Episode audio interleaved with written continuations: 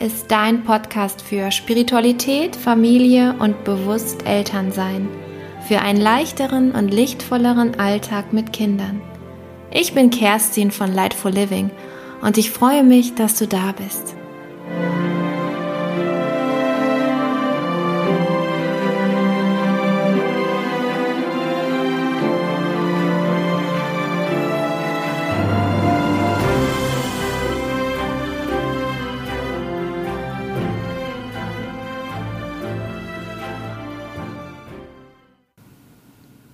Hallo, ich freue mich, dass ihr wieder eingeschaltet habt hier bei meinem Lightful Living Podcast.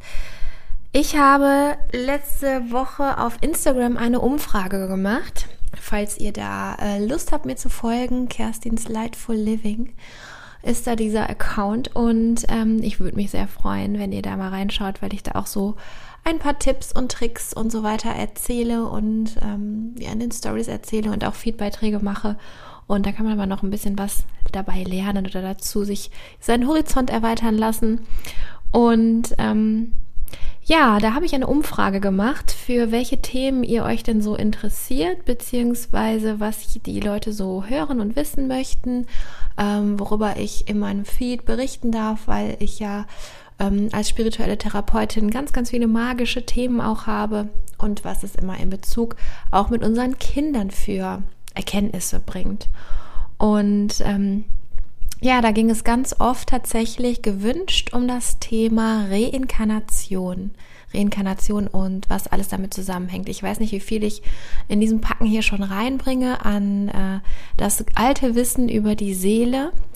Ähm, ich muss dazu erst direkt jetzt am Anfang schon einmal sagen, dass das alles Dinge sind, die ganz allein aus meiner subjektiven Wahrnehmung entstehen und dass es überhaupt niemanden gibt, der ähm, das irgendwie überprüfen kann, beziehungsweise da eine allgemeingültige Aussage irgendwie zu treffen kann, eine Studie zu geben kann und so weiter, weil es immer unsere äh, medialen, subjektiven Wahrnehmungen sind. Es gibt Menschen, die channeln ja auch und ähm, spannend ist auch, dass es einfach ganz oft Überschneidungen gibt in den ganzen Informationen, also dass man da die Bestätigung bekommt, weil es sich halt überschneidet. Und ähm, am besten ist tatsächlich bei diesen ganzen Sachen, weil es gibt ja niemanden, der das irgendwie messen kann oder beweisen kann, dass ihr das mit eurem Herzen prüft.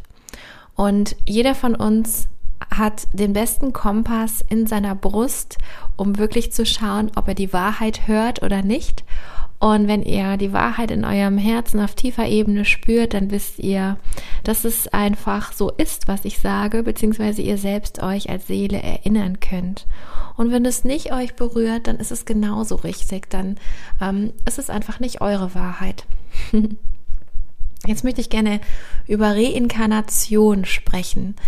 Ähm, inkarnieren kommt eigentlich aus dem Lateinischen von dem Wort incarnatio abgeleitet und das bedeutet zu Fleisch werden. Und das ist super spannend, weil es diesen Vorgang beschreibt, dass wir als Seele, also als feinstoffliche Energie, in eine grobstoffliche Materie, in eine Hülle inkarnieren, also zu Fleisch werden, damit wir hier auf dieser Erde als feinstoffliche Energie eine Erfahrung erleben können. Es geht immer um das tatsächliche Erfahren und Erleben. Denn in der feinstofflichen Welt, in der, in den anderen Dimensionen oder auf Seelenebene ist es nicht möglich, tatsächlich alle diese verschiedenen Gefühle, die verschiedenen Erfahrungen wirklich erleben zu können. Und es geht da tatsächlich auch vor allem um die höchsten Höhen und die tiefsten Tiefen, also tatsächlich um Licht und um Schatten. Und da wir alle aus einer Quelle stammen, aus der göttlichen Quelle stammen, ist es so, dass wir im Grunde alles gleichzeitig sind und eben auch alles nicht sind. Das heißt, wir haben ein komplettes Spektrum von allem, was ist, in uns selbst drin. Und damit wir dieses Selbst, also uns selbst erfahren, gibt es diese, ja, ich würde sagen, dieses Konzept der Wiedergeburt. weil in einem Leben kann man nicht alles erfahren, kann man nicht alles erleben, kann man nicht all seine äh, Seelenerfahrungen und sein Seelenwachstum erreichen. Und ähm, es geht tatsächlich darum, dass wir ähm, verschiedene ähm, Erfahrungen in verschiedenen Lebenssituationen in allen möglichen Perspektiven machen können, weil wir eben uns selbst als Seele von all unseren Seiten leben und erleben möchten. Und da nehme ich mir jetzt einfach mal das große Thema Vergebung. Ähm, ein wirklich ähm, ein, eine wirklich starke Erfahrung für die Seele ist es, wenn sie aus tiefster, wirklich tiefster Essenz Vergebung spüren darf. Und Vergebung zum Beispiel hat die Facette, selbst zu vergeben.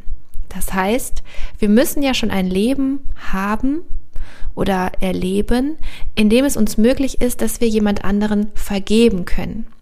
Und um jemanden zu vergeben, müssen wir ja schon auch eine leidvolle Erfahrung machen, die wir vergeben können.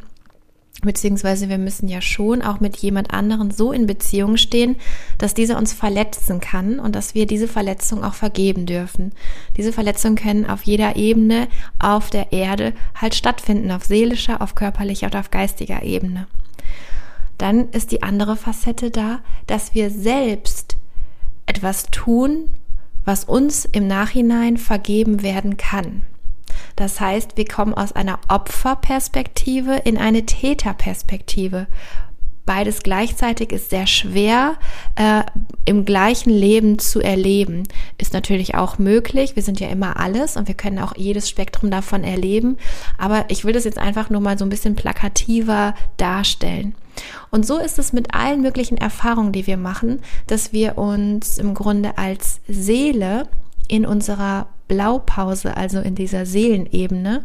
Blaupause bedeutet, ähm, bevor wir inkarnieren, also auf Seelenebene sind, wenn wir keinen Körper haben, dass wir dann überlegen, welche Erfahrungen möchten wir jetzt machen und dann stimmen wir in diesem Zusammenhang mit dieser Erfahrung und diesen Wachstumsmöglichkeiten unseren neuen Lebensweg, unseren Lebensplan ab. Und dann kann es sein, dass wir Absprachen treffen mit anderen Seelen, damit die uns dann zum Beispiel unterstützen, diese verschiedenen Erfahrungen auch durchzuführen und auch erleben zu können. Das heißt zum Beispiel, wenn wir jetzt wieder das Thema Vergebung nehmen, dass wir mit jemandem absprechen, dass er uns großes Leid zufügt, damit wir die Chance haben, ihm vergeben zu können. Oder auch umgekehrt, dass wir mit diesem anderen, ähm, mit, mit dieser anderen Seele absprechen, dass wir ihr großes Leid zufügen. In tiefster Liebe und Verbundenheit und dass dieserjenige uns dann äh, auf der Erde vergeben kann, so dass wir eben diese Erfahrung von allen Seiten auch ähm, ja erleben können. Es geht tatsächlich immer um dieses Erleben. Und jetzt kam dazu die Frage auf, ähm, ist es denn so, dass Seelen auf ihren Zeitpunkt warten, wann sie inkarnieren? Und ja, es ist tatsächlich so, dass jede Seele sich ihren Zeitpunkt für die nächste Inkarnation oder Reinkarnation, Wiedergeburt selbst aussucht. Und das kann sogar sein, dass es abweicht von unserer linearen, linearen Zeiterfassung. Also, dass das nächste Leben einer Seele viel weiter in der Vergangenheit zurückliegt, weil Zeit nur eine Perspektive, nur eine Dimension ist, die hier auf der Erde gilt und die auf Seelenebene und auf Geistebene ähm, überhaupt gar keine Bewandtnis hat, weil da, so sagt man, alles im Jetzt in einem Mittelpunkt erfahrbar gemacht ist. Aber das ist nochmal so ein ganz anderes Thema. Und jetzt geht es ja tatsächlich auch darum, ähm, ja, die Frage zu er erläutern, wie sieht es denn aus mit Eltern und Kindern? Und ich kann sagen, dass es so ist, dass wenn eine Seele sich ihre Inkarnation überlegt und plant, dass sie dann auch in dem Moment schaut, welche Lebensbedingungen an welchem Ort in welche Familie, mit welchen Familienthemen, mit welchem Familienkarma und auch welche Seelen sind gerade inkarniert und haben eine Persönlichkeitsprägung, die zu meinem Erfahrungsschatz passen könnte. Und dann gibt es da verschiedene, ne, die dann in Frage kommen könnten. Und die Seele sucht sich dann genau diese Familie, wo sie hinein inkarnieren möchte, aus. Und das macht sie auch nicht alleine, sondern es gibt ein Gremium, das ist der Rat der Weisen oder der kosmische Rat, ähm, der da zur Verfügung steht, in der Akasha-Chronik mit den Seelen zusammen genau diese Erfahrungen, ähm, ja, in diesen Lebensplan zu schreiben und zu schauen, wer passt gut dazu. Und dann ist es auch so, wenn wir ähm, noch eine Ebene zurückgehen, dass vielleicht sogar schon Eltern und Kinder auf Seelenebene abgesprochen haben, du inkarnierst zuerst, dann wirst du mein Papa oder meine Mama und dann holst du mich quasi 30 Jahre später oder 20 Jahre später, wie auch immer, in welcher Situation auch immer. Das ist alles vorher tatsächlich auch festgeschrieben dann oder festgesetzt, ich weiß nicht, geschrieben ist ja natürlich wieder so vermenschlicht, ähm, holst du mich dann runter. Und das ist immer das, wenn Eltern spüren, dass da noch jemand sie ruft, dass sie da noch jemanden haben, dass da noch jemand oben in Anführungsstrichen ist und auf die Welt gebracht werden muss. Und so war das zum Beispiel ähm, mit meinem dritten Kind. Ich, wir hatten ja schon zwei Kinder und ich war eigentlich nach den, die kamen sehr schnell hintereinander, war ich eigentlich fertig so für mich vom Kopf her, aber vom Gefühl halt noch gar nicht. Es fehlte mir immer noch jemand und ich habe es gespürt, dass ich meinen Sohn noch auf die Welt bringen muss. Und es war keine menschliche Entscheidung, es war ein, ein reines Gefühl, eine reine Seelen- oder Herzensentscheidung. Wenn wir vom Herzen sprechen, reden wir immer gleichzeitig von unserer Seele. Unsere, unser Herz ist unser Seelentor. Unser Herztor ist der Zugang zu unserer Seele. Das heißt, wenn wir unserem Herzen folgen, folgen wir immer unserer Seele, unserem Seelenplan im Grunde. Und ähm, deswegen ist unser Herz halt auch unser bester Kompass und auch ähm, ja die Sprache unserer Intuition. Wir müssen im Grunde nur, und das ist jetzt tatsächlich in Anführungsstrichen, weil nur ist es ja natürlich nicht, ähm, unser Herz öffnen und mit dem Herzen sehen.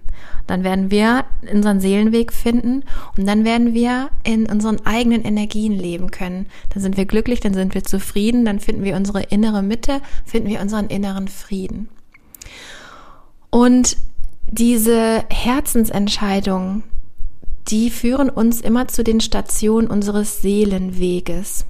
Und nun ist es ja so, dass nicht alles komplett festgeschrieben steht in meiner Wahrnehmung, sondern ich habe das Gefühl, dass wir als Seelenplan beziehungsweise der Seelenplan ist nochmal über den Lebensplan so übergeordnet, so nehme ich das wahr, machen wir uns so Stationen fest.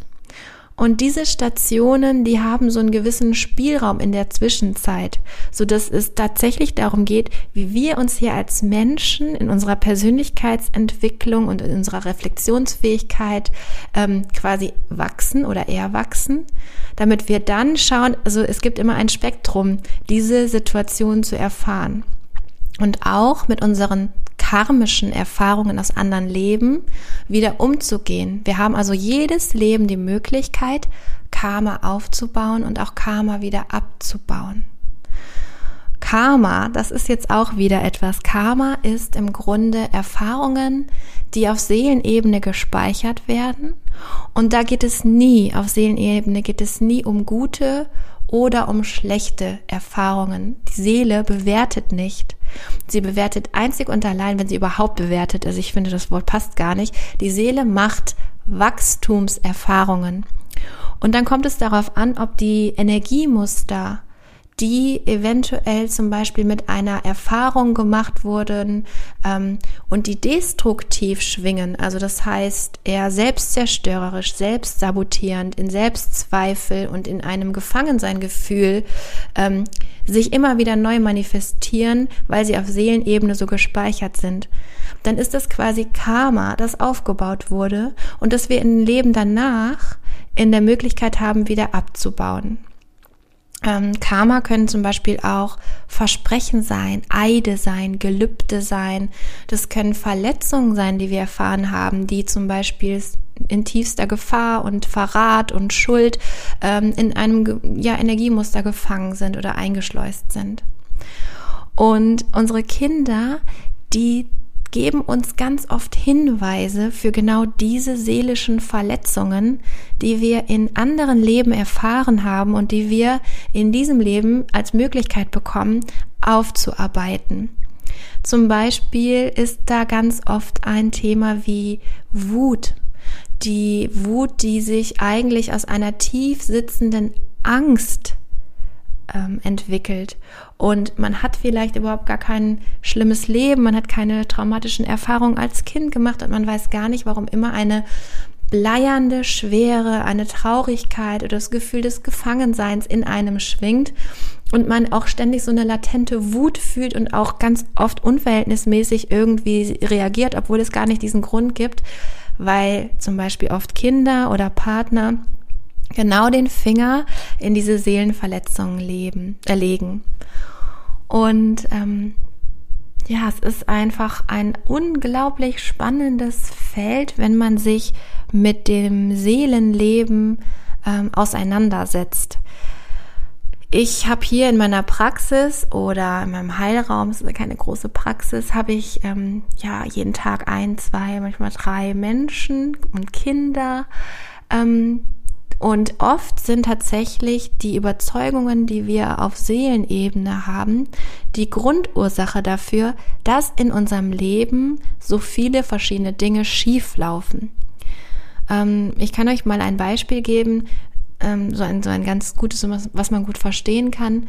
Mal angenommen, jemand hat eine Verletzung auf Seelenebene eingespeichert, in dem zum Beispiel noch eine Waffe im Energiesystem steckt.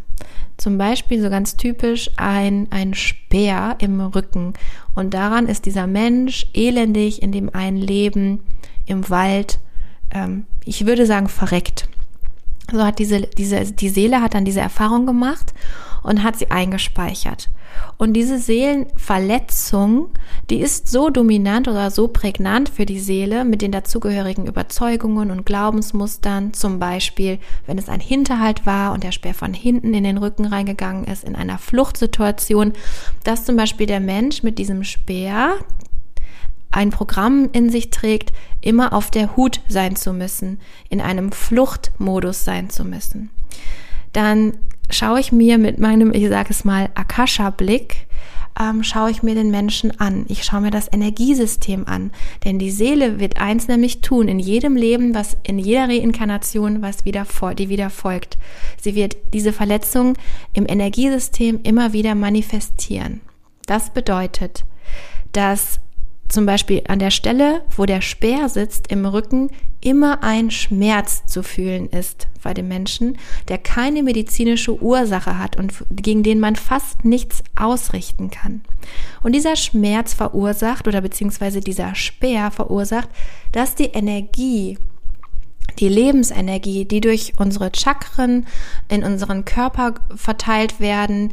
Die Chakren, die sind, äh, die speisen quasi unseren Körper mit Lebensenergie und dass diese Energie an diesen Stellen, wo noch Verletzungen sind, nicht richtig verteilt werden kann, dass da eine Blockade ist.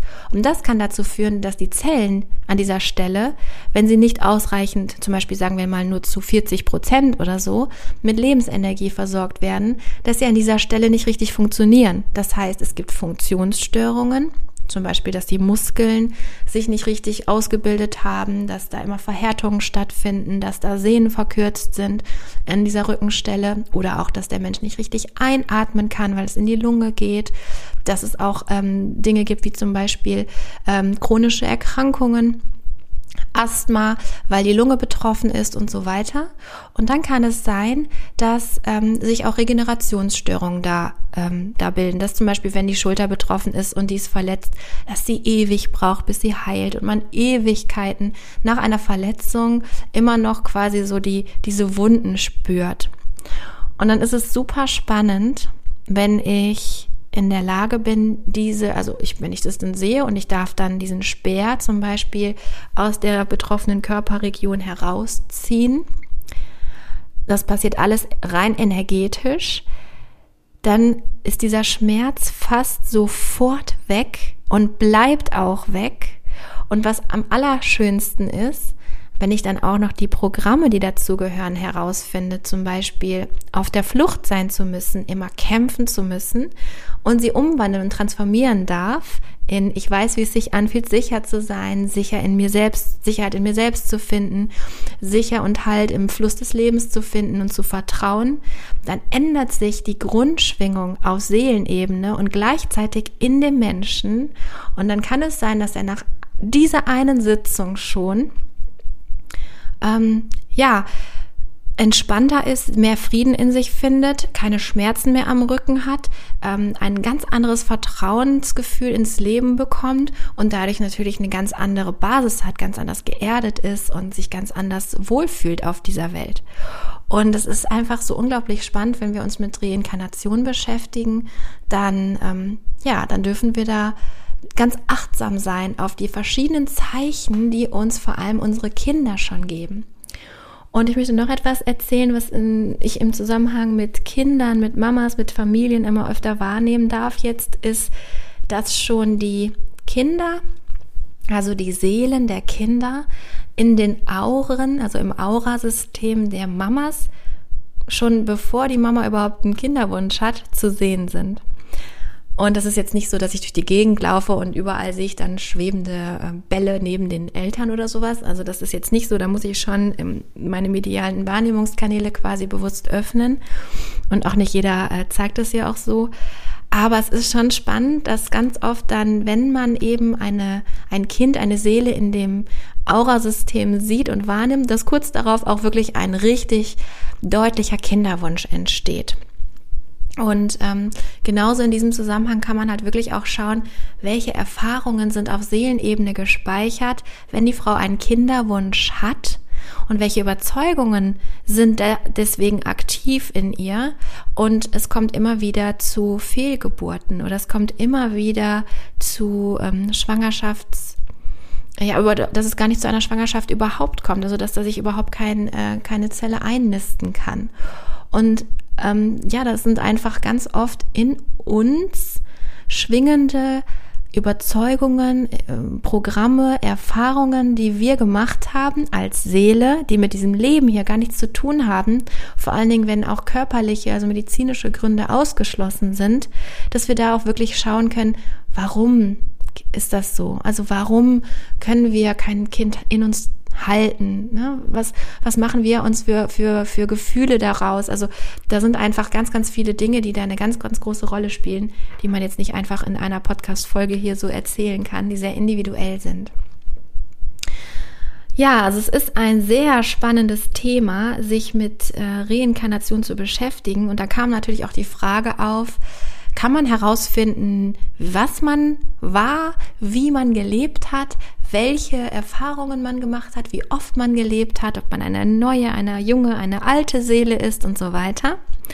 Und tatsächlich, also man kann nicht alles komplett erfahren, aber ja, man hat die Möglichkeit, Erfahrungen zu machen, indem man sich mit seiner Akasha-Chronik verbindet. Die Akasha-Chronik ist das Buch unserer Seele. Da ist alles geschrieben, beziehungsweise alles gespeichert. Das könnt ihr euch auch vorstellen, nicht unbedingt als Buch, sondern wie so ein neuartiges Speichermedium, was jetzt in der heutigen Technologie auch da ist, wo alles einfach gespeichert ist, was als Seele gemacht, erfahren, erlebt wurde und noch wird. Und so ist es für jede Seele abgespeichert und man kann im Grunde mit der Erlaubnis dieser Seelen, darf man sich die Akasha-Chronik auch holen von jemand anderem und dann darin auch schauen.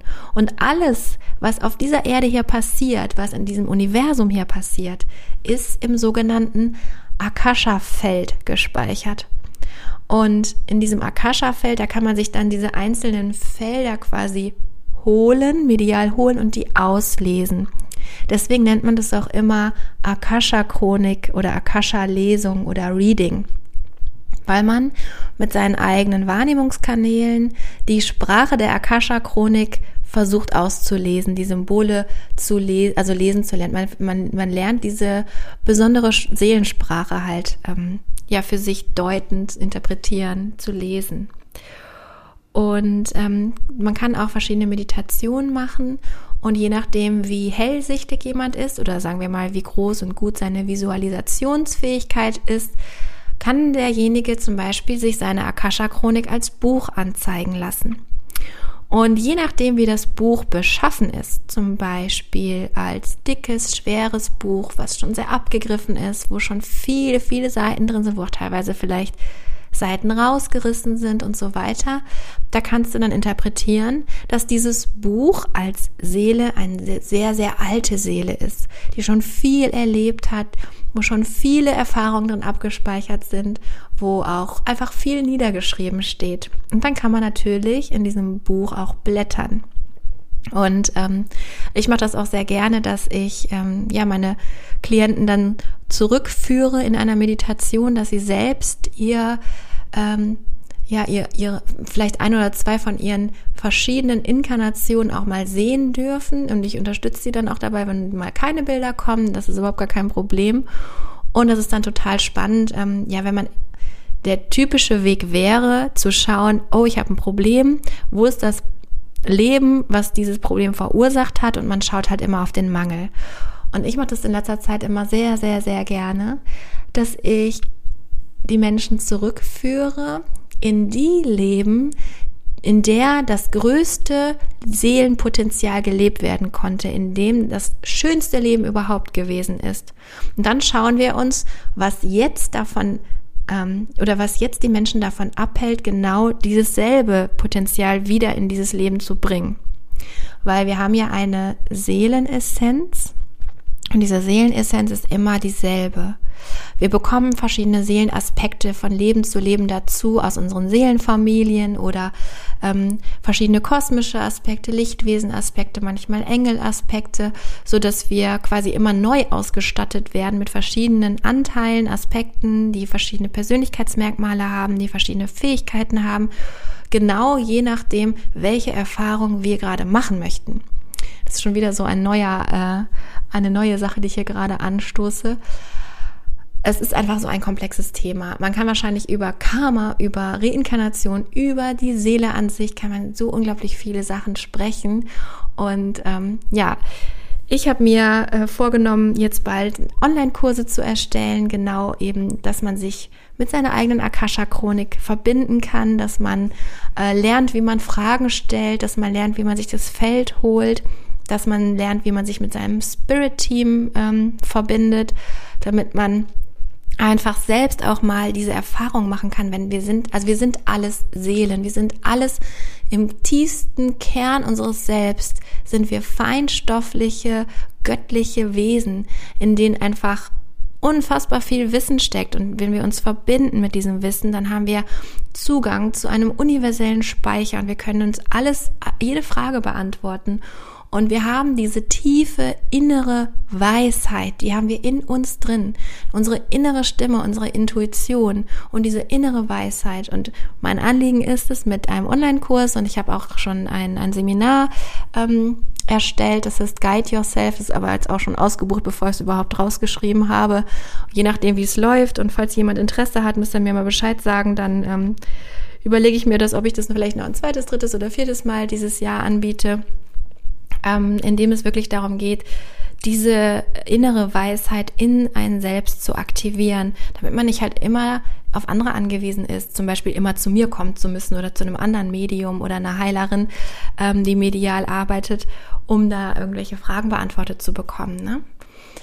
Ja, also es ist sehr spannend. Ich kann euch sagen, es ist ähm, eine, eine Reise, wenn man sich auf die Suche zu sich selbst macht, ähm, die eigentlich nie aufhört und wir dürfen all unsere lichtvollen Seiten uns anschauen. Wir dürfen all unsere dunklen, unsere Schattenseiten uns anschauen. Und wenn wir schaffen, wirklich beides, alles, was wir sind, alles, was wir selbst sind, in Liebe in, äh, anzunehmen und zu integrieren, dann haben wir im Grunde überhaupt keine Probleme mehr. Dann haben wir das schönste Leben aller Zeiten und sind hier wirklich wie die, wie die Götter auf der Erde. Und ja, das, äh, ich bin sehr gespannt, wenn ich das mal irgendwann erreiche oder ob ich es überhaupt erreiche. Ähm, auf jeden Fall ähm, wünsche ich es uns allen.